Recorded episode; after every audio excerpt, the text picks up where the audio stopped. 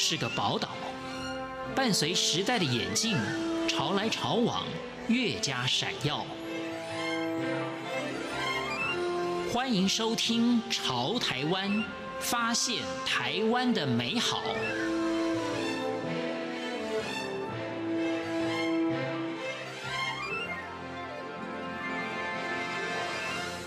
听众朋友您好，欢迎您收听《潮台湾》，我是文心。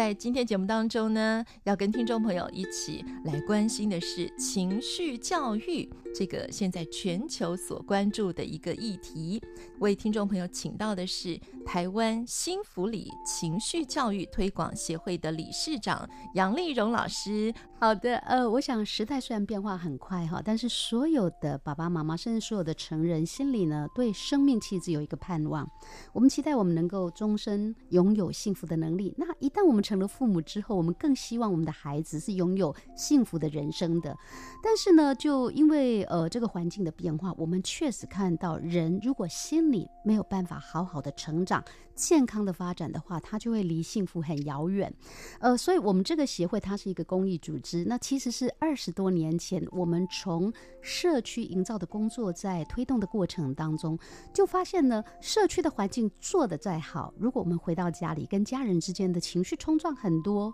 无从呃解决，或者我们在学校里面，孩子每天都会碰到很多情绪的挑战。如果他没有这个能力可以处理，他其实今天再聪明，在学校的学习成效都不会太好。所以，我们二十多年前就发现说啊，应该从心理的健康的角度，我们找到专业的资源，然后协助整个社区里面更多的家长了解，到底我们要提供给孩子什么样的养分，然后才能够让孩子好好的心理上好好的去发展。所以，我们最后推出来的这一个趋势就叫做情绪教育。我们期待透过情绪教育的推展，让每个孩子、每个大人都有机会心理健康发展，然后因为这样获得幸福。而我们希望，呃，我们所居住的每一个社区都是这样的邻里，所以叫做幸福里。那么理事长呢，是一位长期投入亲职教育工作的工作者，也是一位儿童青少年心理专家。那谈这个情绪管理啦、uh huh. 情绪教育啊，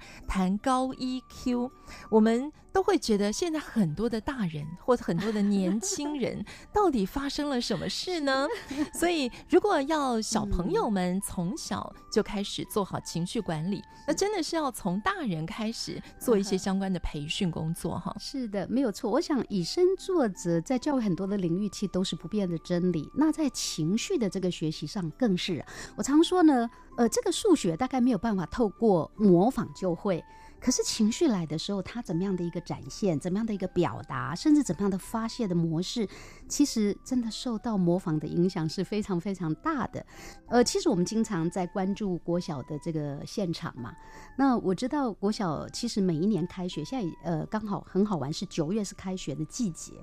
那你知道很多国小都会面临这样的状况，大家知道那个刚开学一定会有十八相送的场面，对吧？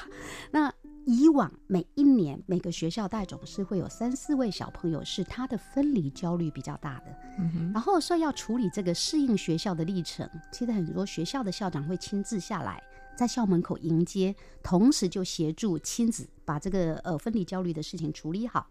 那曾经有一个校长跟我说，哎，以前呢，反正每年呢大概两个礼拜、三个礼拜就搞定了，嗯哼，然后大概就三四位亲子。但是他说现在很头痛，因为第一个数量增加了，每一年进来的新生可能都有六七对是这个状态。嗯。然后呢，可能更困扰的是哭着不放手，哭得不得了的。是爸妈，不是小孩，也就是那个分离焦虑。其实大人自己也有了这个课题，嗯，所以呃，为什么我们希望呃推动情绪教育，不只要从大人做起，但是我们更期待透过大人的呃一个推广，能够让更多的孩子在他们大脑发展最关键的阶段，他们同步学习。那我想这样对孩子的成长是最有帮助的。不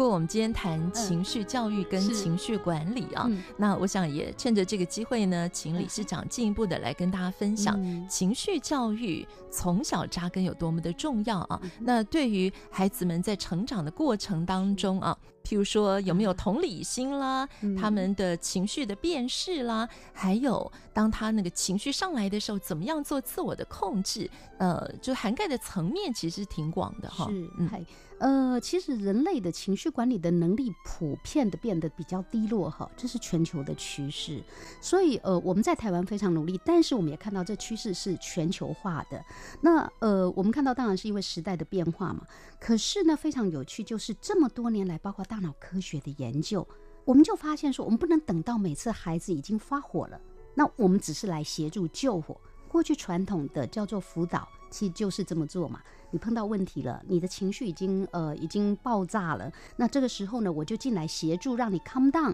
然后呢，让你学会怎么样来处理。可事实上，我们大脑科学是这样，你越常火灾，未来那个地方，我们的情绪的那个大脑就越容易失火。所以，呃，现在全球在做，我们推情绪教育，其实我们一个概念叫做打疫苗，做预防教育。所以，把这个预防针先做好，其实它将来就比较不容易失火。也就是说，情绪跟情绪管理其实是一个大脑路径的一个概念。那我们先把它好的路先给它建立好。那当然建立好了，我们人生会碰到这么多不如意的事情，还是难免会有失火的时候。可是我们把防灾教育做好了，它比较不容易失火。就算失火了。我们把救灾的工作预先让孩子知道，譬如说，我们很多孩子都练过。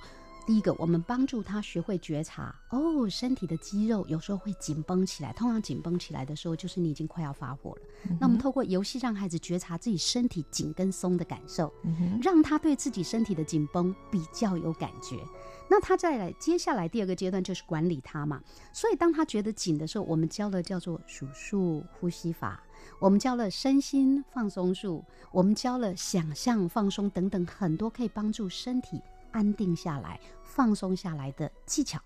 那你就会发现哦，当我们身体变松的时候，其实情绪的强度就会比较下来。也就是说，就像在所谓的救火，你已经先泼了一桶火，火比较小下来的时候，你就可以做一些更好的应变，赶快去拿灭火器之类的，开始想，好，那我现在生气了，可是我可以怎么样跟对方说，或者我可不可以暂时离开一下？他有很多的策略就可以长出来。嗯、所以我想，这就是情绪教育。为什么我们希望在孩子其实越小开始是越有帮助的？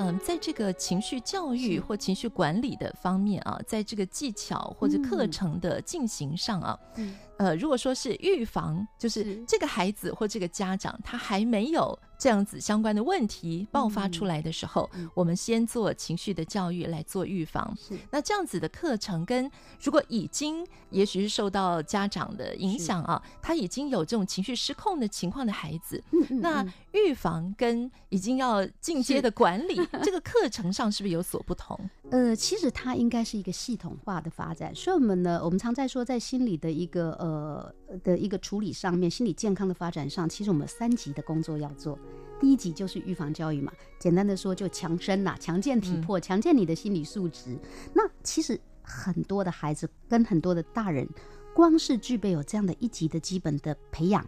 他其实生活里面就少了很多爆发的机会了。好，他的情绪真的就会安定很多。对很多孩子来说，其实这样是还不够的。譬如我想文心也很清楚，我们教育现场现在会看到有一些孩子情绪真的稍微有点障碍。或者就是因为他受到环境等等的影响，所以这样还不够。我们知道再打预防针，还是有人可能流感，还是会有流感的。嗯、那所以那个叫做二级，他就需要辅导。但是呢，有一级的基础，在进阶做二级的辅导，带领他做更多的练习，让他更能够看到自己会为了什么事情来爆炸等等。这个二级的工作，如果它嫁接在一级的基础之上的话，可以省很多力气。嗯哼，那当然还有一些孩子到这样还不够哦。那这些孩子当然是特别辛苦的孩子，不管他是因为体质啦、大脑的一些呃特殊的分泌的状态啦，可能到二级还不够，那其他需要的真的叫做专业治疗的资源。嗯、那我们期待我们的孩子真的在心理发展上有一二三级的支撑，帮助每个孩子健康成长。所以这个情绪教育的工作啊，真的是一个长久的工作。所以在二零一三年，台湾新福里情绪教育推广协会在成立以前，嗯、理事长已经在这个领域当中深耕了有很长的一段时间了耶。所以您大概什么时候开始注意到说，这个情绪教育啊，真的是一个需要集各方之力共同的来重视的一个议题了？是呃，因为我自己在研究所毕业之后，因为我专攻儿童跟青少年的心理，所以其实我毕业之后呢，做了好几年的叫个案辅导工作。就是刚刚文心已经提到，就是他可能是二级的问题了。但是我在从事这工作的同时呢，我当然也跟家长一起工作，我就发现说，哎，很多的孩子其实会后来出现问题，不管是情绪上或行为上，其实因为周遭的大人真的不够理解他，所以我的工作里面就开始分出一部分的时间呢，来做所谓 parenting，就父母亲的教育。那父母亲的教育当然很受欢迎，而且也发现，就像文心刚刚说的，父母如果他改变了。他的教养的概念跟教养的方法，其实很多孩子马上就得救了哈。嗯、那但是呢，呃，我大概在这个工作做了很长之后，有一次呢，有一个家长跟我提说：“哎，老师，其实我们在上课，我们学到的这些跟人的心理素质相关的知识也好，技巧也好，好受用哎。那为什么一定要等到像我们这么大了，碰到问题了，我们才来学习呢？可不可以让我们的孩子，其实他从小就有机会，其实学习这么一个对人这么有帮助？”的一个系统化的东西，其实这个机器呃，我我很大的一个想象，因为我觉得确实啊，心理学说老实话，有很多跟生活息息相关的，一点都不困难，然后一点都不难懂，然后而且可以练习，所以我当时就找了几个朋友，开始开发直接给孩子的所谓的现在的情绪教育这样的一个课程跟活动。那一直到二零零一年，其实因为我在呃台湾北部。呃，投入社区营造工作。那当时因为做社区的营造工作，很多跟小学合作的方案，就当时就好多学校的辅导师都跟我说：“老师，你是从事这一方面工作的，我真的很想告诉你，我们束手无策。就是每一年，我们都看到孩子新生进来的情绪问题越来越严重。嗯哼，所以那是在二零零一年的时候，嗯，他们请我想办法。”所以我当时才看到说，哎，那我尝试在设计给孩子的这个课程跟活动，其实它应该可以更普及化的，让所有的孩子都有机会接触。那因为我一开始设计其实是用夏令营队的方式，受政府部门的邀约，帮一些特殊需求的孩子做提供这样的服务嘛。那但是我当时就在想说，哇，可是如果要普及化到让所有的孩子都上，那要用到好多的心理师。那我常说，专家的资源叫做又贵又稀少哦。如果要完全靠专家，其实很多还是要排队等很久。嗯，好，那我们也知道嘛，像门诊啊，儿童精神科的门诊都要排好久的。所以当时呢，呃，因为就是学校的一个好朋友跟我说，老师，你一定要想办法让我们学校所有毕业生在毕业之前，通通可以上这个课程。所以我当时在社区做了很多的思索，那当然也做了很多观察。哎，我们就发现说，其实家长如果能够同步接受，先接受亲职教育，可是里面会有一些家长，他其实也很有这方面的潜能，然后他也还有一点余裕，是到学校去做志工的。哎，我们发现这一群其实台湾这样可爱的人还蛮多的嘛，哈，所以我才开始开展现在的所谓志工培训的模式，把它变成一个家长的课程。那家长接受训练之后，再把我们的给孩子的课程带到学校去。那呃，但是我们整个在推动当中就发现呢，其实还是因为我们在准备做呃，不管是踏入家庭或者选择作为人父人母。其实我们对未来有太多错误的美好的想象，就是说我们对真实的状况其实没有理解。只要你有预期跟有理解，其实那个觉察能力自然就会长出来，而且它一点都不难。因为就是全球的研究都指出啊，EQ 对于一个人真正的幸福感，其实那个影响是占了百分之八十。嗯，所以 EQ 为什么这么重要？但是从大脑科学以及很多的研究数据又告诉我们，EQ 百分之八十。透过后天的练习透过后天的学习就可以大幅提升所以所有人都有潜力都有机会成为 eq 高手。